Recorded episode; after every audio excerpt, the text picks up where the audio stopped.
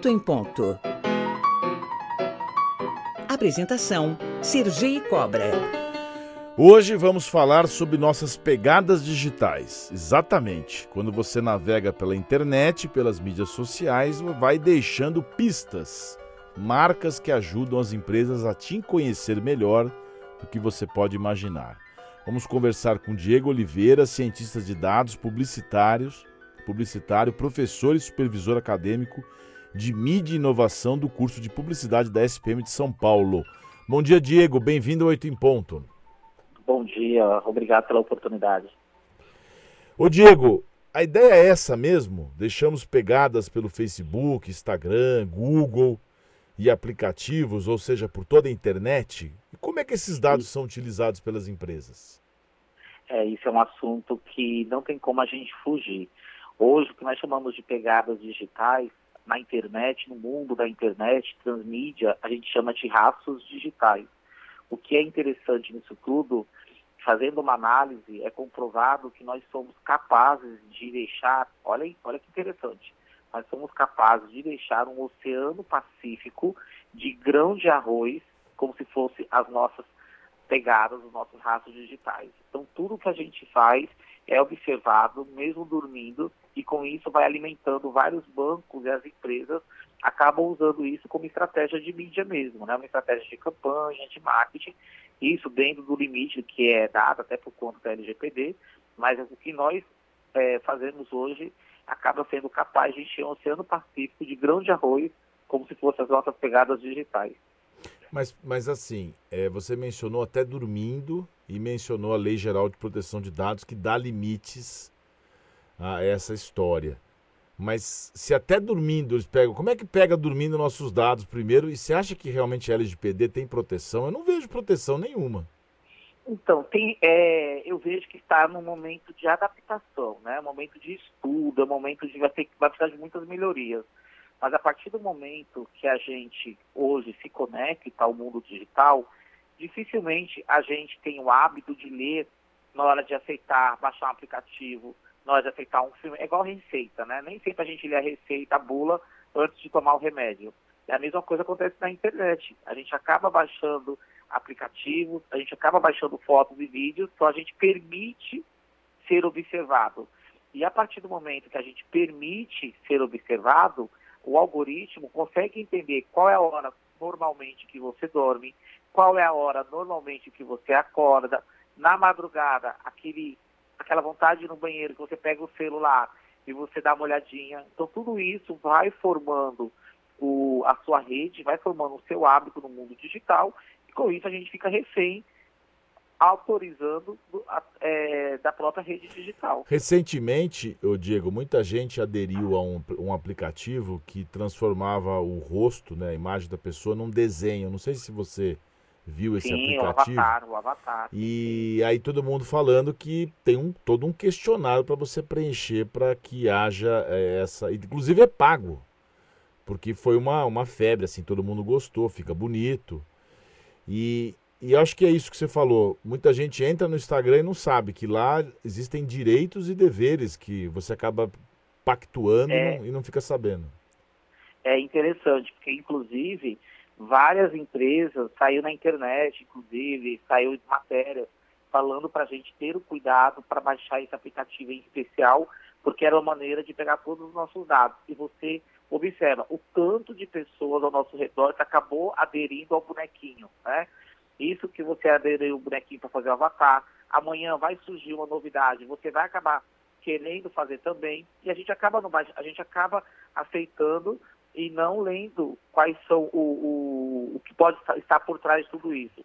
E na hora de você querer entrar na moda junto com os seus outros amigos, o que, que você faz? Você acaba aceitando. E naquele momento que você aceita, você tem aquela foto bonitinha, aquele meme legal, na verdade você está emprestando ou dando seus dados mais ainda, concedendo seus dados para que as máquinas, as marcas possam usar. Você sabe que teve uma. Foi feita uma vez uma, uma espécie de uma, uma pegadinha, mas as pessoas montavam uma tenda como se tivesse uma, uma pessoa adivinhando, como se fosse uma, é, uma, uma adivinhação da sua vida.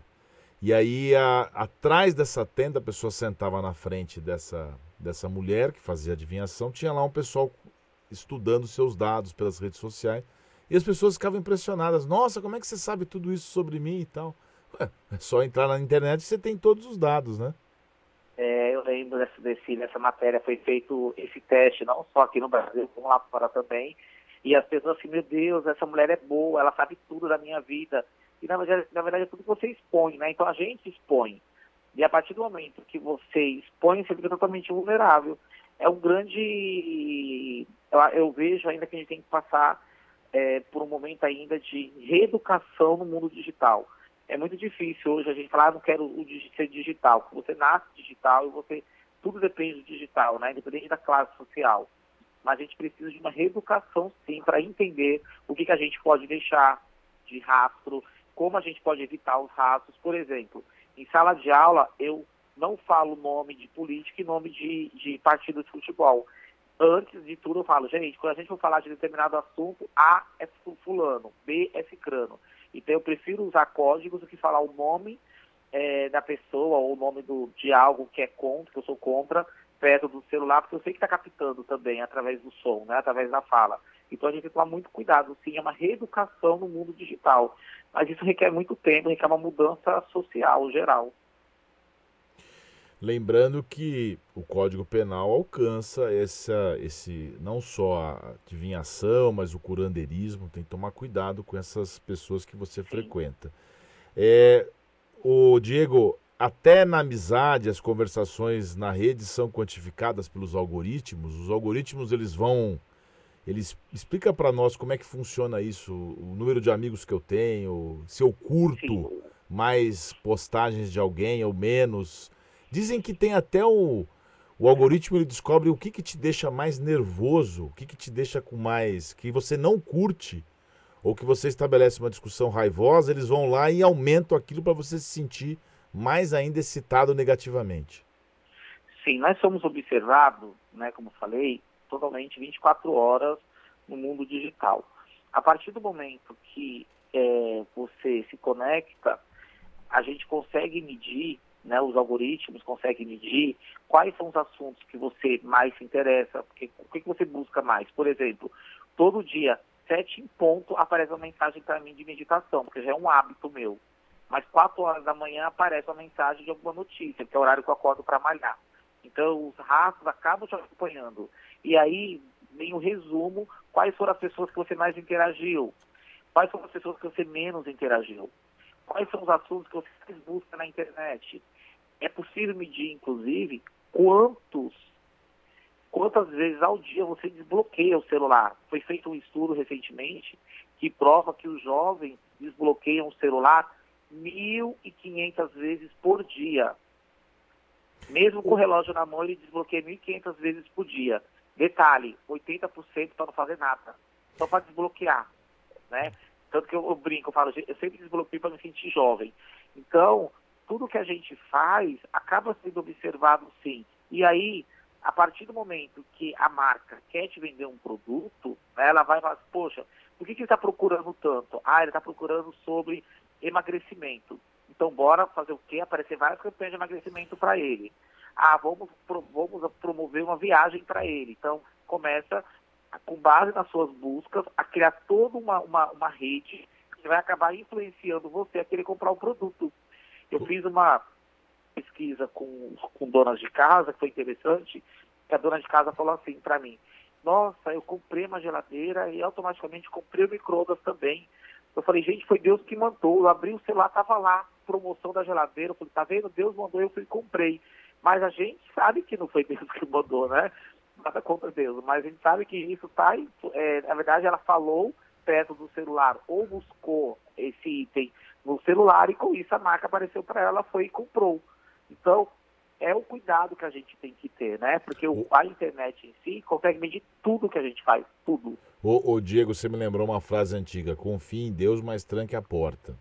Confie Boa. em Deus, mas cuidado com o seu celular. E vamos encher o algoritmo de espirituosidade aqui do Oito em Ponto. Você falou que às sete em ponto você faz meditação, então às oito em ponto você liga na Cultura FM e escuta nosso programa, viu? Nossa, como a gente é Perfeito. é engraçado, como eu sou engraçado, né? Ô, ô, Diego, me fala uma coisa. história é essa do que falou perto do celular? Existe isso? O celular te Sim. escuta? É verdade? Sim. Isso é mito? Sim, não, não é Como fake, assim? não, é fato. É fato. Hoje, tudo que você fala perto do celular, ele consegue captar. É só você fazer um teste, né? É, você fala determinado assunto, daqui a pouco ele vai aparecer para você uma campanha. Que, na verdade, o celular é um dispositivo que vai além, simplesmente, é, o celular, você pode até ligar, né? Então, você pode fazer tudo e ele consegue fazer essa captação, captação de, do que você está falando perto dele, e isso vai transformando também em informações para que as marcas possam é, acabar se aproximando de você. Eu tomo muito cuidado com o que eu falo. Tem, é, os americanos é, falam muito disso, né? Eu aconselho os meus não durma com perto do celular, deixe o celular na sala, né? Então assim, Por quê? co- evite quando você estiver conversando com alguém, assunto sério, o seu celular próximo, porque ele realmente consegue captar Mas E quem que, mas de quem vo- que escuta isso? Quem é que está escutando? a nuvem. Existe uma nuvem por trás da gente. E essa nuvem consegue captar tudo. Ô, louco. E, vê- e vamos lá, e a gente autoriza. Porque na hora que a gente baixou algum aplicativo e a gente comprou o celular, a gente aceitou ser capturado. Ô, Diego, vamos marcar uma próxima para a gente detalhar um pouco mais essa questão, porque muita gente aqui está curiosa e quer detalhes de tudo isso. E Perfeito. hoje a, a gente teve o prazer de te receber aqui, que o Diego, o Diego Oliveira, que é cientista de dados e professor da ESPM. Diego, muito obrigado por sua participação e voltamos mais para frente sobre esse assunto, tá bom? Ótimo, muito obrigado. Às 8, 8 horas da manhã, o algoritmo agora vai aceitar e entender que eu vou ouvir vocês. Oito em ponto. Obrigado, um abraço. Ótimo. Um abraço.